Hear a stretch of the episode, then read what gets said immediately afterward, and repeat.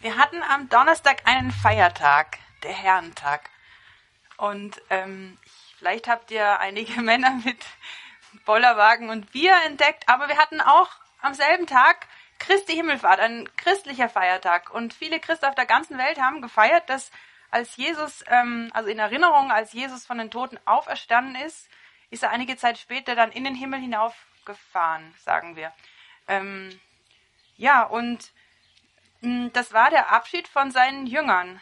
Und ich lese euch jetzt gleich einen Text vor, der da damals stattfand, und zwar ähm, in einer Jesus-Biografie. Der Autor Johannes schreibt ähm, Jesus Abschiedsrede. Ich lese aus Johannes 16, 5 bis 15. Aber jetzt gehe ich zu dem, der mich gesandt hat. Und keiner von euch fragt mich, wohin gehst du? Denn ihr seid erfüllt von tiefer Traurigkeit über das, was ich euch sage. Doch glaubt mir, es ist gut für euch, dass ich weggehe. Denn wenn ich nicht von euch wegginge, käme der Helfer nicht zu euch, wenn ich aber gehe, werde ich ihn zu euch senden. Und wenn er kommt, wird er der Welt zeigen, dass sie ihm Unrecht ist. Er wird den Menschen die Augen öffnen für die Sünde, für die Gerechtigkeit und für das Gericht. Er wird ihnen zeigen, worin ihre Sünde besteht, darin, dass sie nicht an mich glauben. Er wird ihnen zeigen, worin sich Gottes Gerechtigkeit erweist, darin, dass ich zum Vater gehe, wenn ich euch verlasse und ihr mich nicht mehr seht. Und was das Gericht betrifft, wird er ihnen zeigen, dass der Herrscher dieser Welt verurteilt ist. Ich hätte euch noch viel mehr zu sagen, aber ihr werdet jetzt überfordert. Doch wenn der Helfer kommt, der Geist der Wahrheit, wird er euch zum vollen Verständnis der Wahrheit führen. Denn was er sagen wird, wird er nicht aus sich selbst heraus sagen. Er wird das sagen, was er hört, und er wird euch die zukünftigen Dinge verkündigen. Er wird meine Herrlichkeit offenbaren.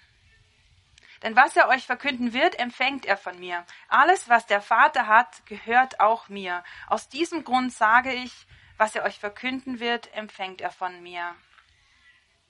Ihr Lieben, das ist jetzt der dritte und letzte Teil von einer Mini-Reihe zum Thema Gebet der letzten drei Wochen. Loben, bitten, empfangen. Vor zwei Wochen ging es darum, Gott zu loben, ihn zu preisen, ihm die Ehre zu geben. Letzte Woche ging es darum, mit unseren Bitten, mit unseren Gebetsanliegen beständig vor ihn zu kommen, ja, im, im Himmel Sturm zu laufen. Und heute der dritte und letzte Teil, empfangen. Was oder besser wen empfangen? Den Heiligen Geist.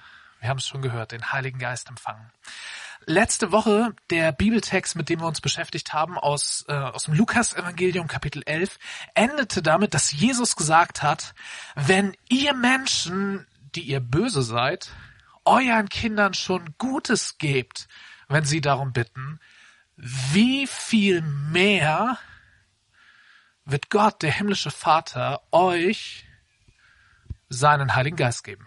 Und das ist überraschend. Ich habe es letzte Woche nur angedeutet. Ähm, eigentlich würden wir doch erwarten, dass Jesus sagt, wenn schon ihr Menschen euren Kindern Gutes gebt, wie viel mehr wird Gott euch Gutes geben, wenn ihr ihn darum bittet. Aber Jesus redet nicht einfach davon, dass Gott uns Gutes gibt, sondern dass Gott uns seinen Heiligen Geist gibt. Und ich glaube, das hat damit zu tun, dass uns Gott durch seinen Heiligen Geist all das Gute gibt, was er uns gibt. Ja, die besten Dinge uns gibt, die er uns geben kann. Durch seinen Heiligen Geist. Ich weiß nicht genau, was für eine Vorstellung du vielleicht von Gottes Heiligen Geist hast ich hatte ganz lange folgende Vorstellung und, und erlebt es auch so ein bisschen in, in Gemeinden, in unterschiedlichen Gemeinden. Ähm, da wird der Heilige Geist zu so etwas wie einem Kippschalter, ne, so ein Lichtschalter, wo es einfach nur an oder aus gibt. Also Heiliger Geist, entweder hast du ihn, kipp oder du hast ihn nicht. Kipp oder du hast ihn. Ähm, und ich möchte in dieser Predigt mit euch ein bisschen nachsinnen und darauf kommen, dass das nicht stimmt. Dass der Heilige Geist nicht wie ein Kippschalter ist. Und zwar möchte ich mit euch die für mich spannendste Passage in der Bibel angucken. Es gibt seit Jahren keine Passage in der Bibel, die mich mehr fasziniert, mehr in seinen Bann zieht. Das heißt bestimmt nicht, dass es die beste Passage der Bibel ist, nur halt für mich gerade. Und äh, ihr habt Glück, ich kann euch daran jetzt ein bisschen mit hineinnehmen und Anteil geben von meiner Begeisterung. Und ich verspreche euch, ich reiß mich am Riemen. Ich könnte nämlich bestimmt drei Stunden darüber reden. Ähm, na, weiß ich nicht, aber zumindest länger, als ihr meine Predigt hören wollt. Die Passage ist, es sind die zwei letzten Kapitel vom Johannesevangelium. Und dann blättern wir weiter, die vier ersten Kapitel in der Apostelgeschichte. Also Johannes Kapitel 20 und 21, dann blättern wir weiter, Apostelgeschichte 1, 2, 3 und 4. Warum ist das äh, für mich die spannendste Passage? Ähm, sie beginnt mit der Auferstehung von Jesus und geht hinein in die Anfänge der, der Kirche, der ersten Gemeinde in Jerusalem. Und wir können dort beobachten, wie die Jünger, also die Freunde von Jesus, einen heftigen Wandel durchmachen. Am Anfang sind sie richtig verängstigt und niedergeschlagen. Jesus, dem sie nachgefolgt sind, der, der wurde gekreuzigt. Ihr ganzes Leben mit ihm war irgendwie vorbei und, und sie hatten Angst davor, dass auch sie gefangen genommen werden. Und am Ende dieser Passage haben wir mutige Jünger, mutige Christen, die, die für ihren Glauben einstehen und wenn sie dafür ins Gefängnis geworfen werden und vielleicht auch getötet werden. Und in diesem Zeitraum ist einiges passiert. Und es hat zu tun mit dem Empfangen des Heiligen Geistes. Nochmal, der Heilige Geist ist kein Kippschalter. Und das sehen wir. Wenn wir in Johannes 20 hineinlesen, dann lesen wir von der Auferstehung. Jesus ist auferstanden und trifft seine Jünger. Und er sagt ihnen, Vers 20, äh, nee, 21, 22, ähm, Johannes 20, 21 folgend, da sagt Jesus, hab keine Angst. Er zeigt ihnen seine Wundmale von der Kreuzigung. Er beweist ihnen damit, hey, ich bin's. Ich bin wirklich vom Tod auferstanden. Und er sagt ihnen, ich sende euch so, wie der Vater mich gesandt hat. Wie mich der Vater gesandt hat, so sende ich euch. Eine ganz, ganz wichtige Stelle für Missionsverständnis, aber das ist gerade gar nicht Thema, aber super spannend. Wie mich der Vater gesandt hat, so sende ich euch. Und dann sagt er, empfangt den Heiligen Geist und er haucht sie an. Er haucht sie an und sagt, empfangt Heiligen Geist. Mm, um das zu verstehen, müsst ihr wissen, dass das griechische Wort, was dort steht im Neuen Testament, das ist griechisch geschrieben, das Alte Testament hebräisch, und das Wort für Gottes Heiligen Geist im Griechischen wie im Hebräischen, das, das ist was ganz Dynamisches, so wie Wind oder wie Wellen, wie Hauch. Pneuma ist das griechische Wort, Ruach, das hebräische. Und das ist, das ist Dynamik. Wenn Jesus die Jünger anhaucht, ist es genau das, was man erwartet, wenn man diese Dynamik vom Heiligen Geist sich vor Augen führt. Frage. Als Jesus damals seine Jünger angehaucht hat und gesagt hat, empfangt Heiligen Geist, hatten sie dann den Heiligen Geist oder nicht? Meine Antwort ist, ja. Es gibt nichts in diesem Text, was darauf hinweist, dass Jesus das da nur ankündigt und sagt, ja, der Heilige Geist wird später kommen, sondern er haucht sie an und sagt, empfangt Heiligen Geist. Das ist eine, eine Zeichenhandlung, da passiert in dem Moment genau das. Also ab spätestens diesem Zeitpunkt, Johannes 20, hatten die Jünger Heiligen Geist. Und dann lesen wir weiter. Johannes 21. Apostelgeschichte 1, wir lesen, wie Jesus zu seinen Jüngern sagt, wartet hier in Jerusalem, bis Heiliger Geist auf euch kommt, bis die Kraft Gottes aus der Höhe auf euch fällt. Und wir denken uns, Moment, sie haben ihn doch schon. Aber sie sollen warten, bis er noch mächtiger kommt. Und das passiert. Pfingsten. Das Fest feiern wir nächste Woche und da werden wir uns auch mit diesem Pfingstereignis äh, viel ausführlicher auseinandersetzen, als ich das jetzt in der Kürze tun werde. Aber was dort passiert, das ist, das ist krass. Und wenn ihr diesen Bericht lest in Apostelgeschichte 2 und euch vorstellt, dabei gewesen zu sein, das wäre erschreckend. Wir lesen, wie, wie die Erde bebt, wie der Heilige Geist wie in, in Feuerzungen auf die Jünger kommt, was immer das heißt. Die sprechen auf einmal in, in fremden Sprachen. Äh, sie verhalten sich so komisch, dass Leute denken, hey, sind die betrunken? Es passieren irgendwie mächtige Dinge Petrus hält eine Predigt und tausende von Leute werden Christen. Der Heilige Geist wirkt mächtig. Der Heilige Geist kommt mit Kraft auf die ein und dieselben Jünger, die vorher schon den Heiligen Geist hatten. Und es geht weiter. Wir lesen Apostelgeschichte 3. Ähm, da steht, dass Johannes und Petrus ähm, verkünden, von Jesus erzählen und da ein bisschen Probleme mitbekommen. Die werden vor Gericht gestellt, die kommen ins Gefängnis. Und in Apostelgeschichte 4 lesen wir, wie sie wieder freikommen und mit der Gemeinde zusammen beten und darum bitten, dass Gott ihnen in dieser Bedrängnis, in, in diesen, diesen Angriffen und Anfechtungen, dieser anfänglichen Verfolgung, dass Gott ihnen dort Kraft gibt und Mut gibt, zu Jesus zu stehen. Und was passiert? Die Erde bebt und sie werden erfüllt mit dem Heiligen Geist. Sechs Kapitel in der Bibel und dreimal lesen wir, dass ein und dieselbe Gruppe von Menschen erfüllt wird mit dem Heiligen Geist. Meine Schlussfolgerung ist, der Heilige Geist ist kein Kippschalter, den du hast oder nicht hast, denn dann hätte es einmal gereicht. Sondern der Heilige Geist ist etwas, ist jemand, ist Gottes Kraft, die wir als Christen haben und auf die wir immer wieder neu angewiesen sind. Der Heilige Geist ist da und trotzdem darf ich ihn bitten, dass er noch mehr kommt, dass er wieder neu kommt, dass er mit seiner Kraft kommt, weil er kein Kippschalter ist. Wenn du Christ bist, wenn du Jesus Christus nachfolgst, wenn du sagst, Jesus mein Herr, dann hast du Gottes Heiligen Geist in dir. Woher weiß ich das? Sagt Paulus. 1. Korintherbrief, Kapitel 12, Vers 3, da steht, niemand kann Jesus den Herrn nennen, seinen Herrn nennen, außer wenn es der Heilige Geist in ihm bewirkt. Also, wenn du sagst, Jesus ist mein Herr, dann hast du den Heiligen Geist. Aber weil er kein Kippschalter ist und weil wir sehen, dass die Jünger mindestens dreimal, wenn du weiterliest, es gibt noch mehr Stellen, dreimal in kürzester Zeit mit dem Heiligen Geist erfüllt wurden. Deswegen kannst du im Wissen, du hast den Heiligen Geist, immer wieder neu um Heiligen Geist bitten und Heiligen Geist empfangen.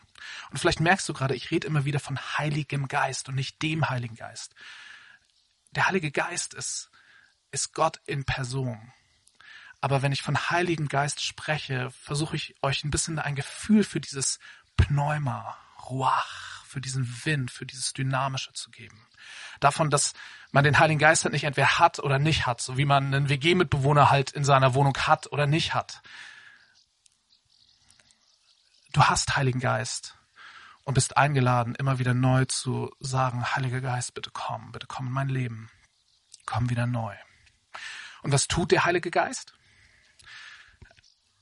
ich möchte dich ermutigen, nicht nur diese sechs Kapitel, die ich gerade vorgestellt habe, äh, zu Hause zu lesen, weil sie großartig sind, sondern auch einfach mal ein Bibelstudium zu machen äh, zu Heiligen Geist. Und wenn du keine Ahnung hast, wie du das machst, dann google mal einfach Bibelstellen zum Heiligen Geist und lese diese Bibelstellen.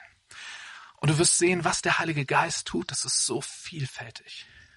Ähm, in dem Text, den wir eben von Naomi vorgelesen bekommen haben, da sagt Jesus, der Heilige Geist, der kommt und der kommt als Helfer, als, als Tröster, steht dort wörtlich. Der Heilige Geist, er dient uns, er hilft uns, er unterstützt uns, er tröstet uns. Da drin steckt auch ein, ein Ermahnen. Er führt und leitet uns. Wir haben eben gehört, wie er der Geist der Wahrheit genannt wurde. Der Heilige Geist führt uns in Wahrheit. Er lehrt uns. Es gibt eine Bibelstelle, da steht, wo der Geist des Herrn ist, da ist Freiheit. Wo der Heilige Geist ist, da ist Freiheit. Er führt und leitet uns. Es gibt viele Stellen, wo steht, dass er uns an Jesus erinnert und das, was Jesus getan hat und wer Jesus ist. Nochmal, wir können Jesus nicht unseren Herrn nennen, außer wenn der Heilige Geist in uns wirkt. Und das, kurze Klammerbemerkung, ist ein ganz wichtiger Punkt. Äh, ihr könnt in dieser Welt ganz viele Dinge sehen, wo Leute sagen, das ist Gottes Geist. Und ihr vielleicht denkt, wirklich? Und vielleicht auch zu Recht kritisch seid. Eine super Prüffrage ist, führt das, was hier Heiliger Geist genannt wird, von Jesus weg oder zu Jesus hin? Der Heilige Geist führt uns zu Jesus hin. er führt uns in alle Wahrheit. Er ist der Tröster. Das sind so ein paar Facetten. Und wenn du ein Bibelstudium dazu machst, ähm, mal eine halbe Stunde oder so, dann wirst du, wirst du noch viel mehr finden. Donnerstag war Herrentag, äh, also Herr Jesus-Tag, die Himmelfahrt äh, unseres Herrn. Ähm, wir haben daran zurückgedacht, dass Jesus nach seiner Auferstehung in den Himmel aufgenommen wurde. Und Jesus sagt zu seinen Jüngern, ich werde euch, ich werde euch verlassen. Ich werde nicht für immer mit euch auf der Erde bleiben, aber ich lasse euch nicht als Weisen zurück. Ich lasse euch nicht alleine zurück, sondern wenn ich zum himmlischen Vater gehe, dann sende ich euch, dann senden wir, der Vater und ich euch, den Heiligen Geist. Der Heilige Geist ist Gottes Gegenwart in dieser Welt, in dieser Stadt, hier auf diesem Platz, in deinem Leben, in deinem Herzen. Kein Kippschalter, der da ist oder nicht, sondern dynamisch, Kraft, Feuer, Wind, Welle. Er ist da und gleichzeitig beten wir, Heiliger Geist, bitte komm, komm mit mehr von dir, tu, was nur du tun kannst. Und ich möchte euch ähm, zum Schluss drei Ideen geben, was das ganz praktisch für dich in deinem Alltag heißen kann oder für uns als Gemeinde heißen kann. Die Idee Nummer eins. Äh, ich habe das in den letzten Wochen immer mal wieder gepredigt. Du kannst es jeden Tag machen. Du kannst zum Beispiel morgens nach dem Aufstehen, wenn du nicht fünf Kinder hast, die irgendwas von dir wollen, äh, kannst du dich hinstellen, die Augen schließen, die Hände öffnen und beten, Heiliger Geist, bitte komm. Und einfach warten. Die geöffneten Hände sind ein Zeichen dafür, dass wir Gott nichts geben können, was er nicht schon hat. Dass wir mit leeren Händen vor ihm stehen und mit empfangenen Händen. Denn darum geht es. Heiligen Geist empfangen. Und dann nichts tun. Und es kann sein, dass du dann irgendwie spürst, emotional oder auch richtig körperlich, dass Gott gegenwärtig ist, dass Gott kommt und irgendetwas tut. Es kann sein, dass du es auch nicht spürst und es ist eigentlich auch völlig egal, weil es geht dabei nicht darum, ob wir etwas spüren oder nicht, sondern dass wir Gottes Geist einladen. Das Pfingstwunder, Apostelgeschichte 2, das war spektakulär, das war sogar erschreckend.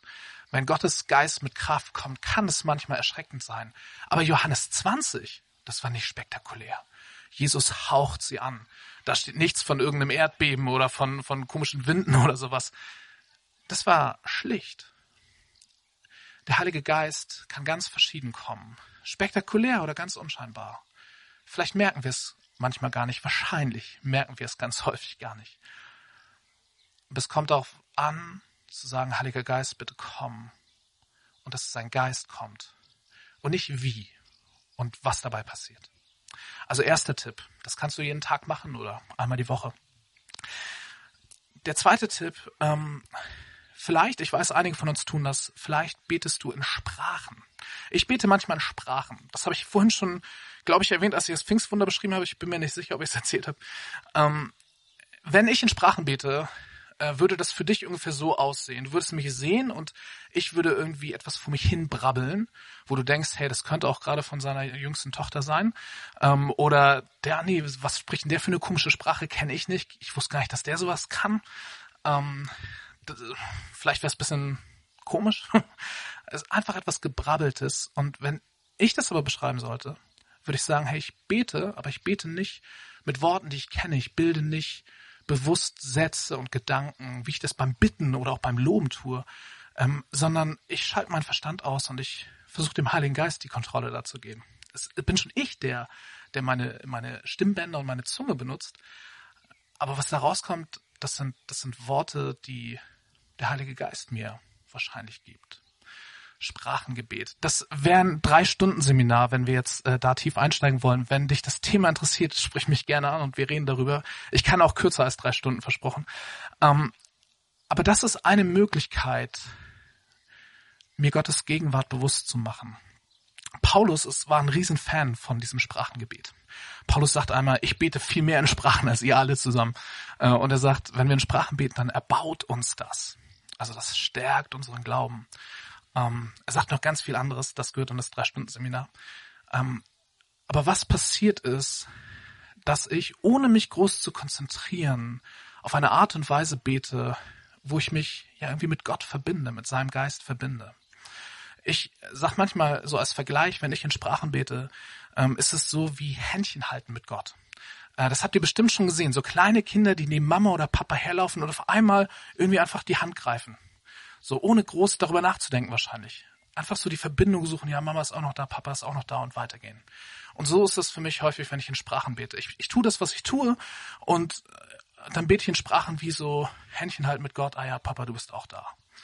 Ähm, eine Erinnerung, dass, dass Gottes Geist da ist. Eine Möglichkeit im Alltag, den Heiligen Geist mir bewusst zu machen, ihn einzuladen, ihn in mein Leben zu holen. Und dann äh, das dritte, das geht ganz, ganz fix. Äh, dafür brauchst du das hier. Dein Handy. Ich nehme an, du hast eins. Und ich nehme an, du hast da drin eine Erinnerungsfunktion. Eine Möglichkeit ist, du kannst dir eine Erinnerung schreiben, zum Beispiel mit dem Satz, Gott ist bei mir. Oder, oder mit dem Gebet, Heiliger Geist, bitte erfüll mich neu. Oder irgendwas in diese Richtung. Und äh, einmal am Tag, alle zwei Tage, zweimal am Tag ploppt diese Erinnerung bei dir im, im Handy hoch und du wirst daran erinnert, hey stimmt, ich bin nicht allein in meinem Leben. Gottes Geist ist da. Er ist in mir. Und er kommt immer wieder neu. Das ist das Ende unserer kleinen dreiteiligen Reihe zum Thema Gebet. Und ich möchte dir am Schluss sagen, diese drei Teile loben, bitten und empfangen, den Heiligen Geist empfangen oder einladen. Äh, das kann deine Gebetszeit strukturieren wenn du dir morgens fünf oder zehn Minuten nimmst oder einmal die Woche eine halbe Stunde oder Streber unter uns machen sogar zwei Stunden oder so, habe ich gehört, weiß ich nicht. Ähm, nein, kleiner Spaß. Betet so viel, wie wie es wie es äh, für euch gut ist. Egal wie lange du betest, ob es fünf Minuten sind oder zwei Stunden, du kannst diese Gebetszeit mit diesen drei Schritten strukturieren und sagen, das erste Drittel, da nehme ich mir nur Zeit, um auf Gott zu schauen und ihn zu loben und zu preisen. Loben. Das zweite Drittel, da komme ich mit, mit den ganzen Gebetsanliegen, äh, die ich, die ich habe vorhin, in meinem Leben, Leben von Bekannten, in, in dieser Welt, in dieser Stadt. Und ich bitte und ich, ich, ich ringe, ich, ich laufe im Himmelsturm. Und das dritte Drittel nehme ich mir Zeit, um mich einfach hinzustellen und zu sagen, Heiliger Geist, bitte komm. Und neu seine Kraft zu empfangen, ob ich spüre oder nicht. Wir wollen jetzt Gott um seinen Geist bitten mit dem nächsten Lied. Äh, und wir singen ganz passend zu dem Wetter heute, O Herr, gieße Ströme des lebendigen Wassers aus. Damit geht es nicht um Regen, das ist ein Bild dafür, dass Gottes Geist ja wie, wie Wasser fallen soll, wie, wie Regenströme auf dürres Land. Der Heilige Geist ist da und wir brauchen ihn immer wieder neu. O Herr, gieße Ströme des lebendigen Wassers aus. Gieße neu die Kraft deines Heiligen Geistes aus. Lass uns das singen und Gottes Geist einladen. Wenn du magst, steh dazu auf. Du kannst die Augen schließen, die Hände öffnen. Du kannst sitzen bleiben, ganz wie du möchtest. Heiliger Geist, bitte komm. Amen.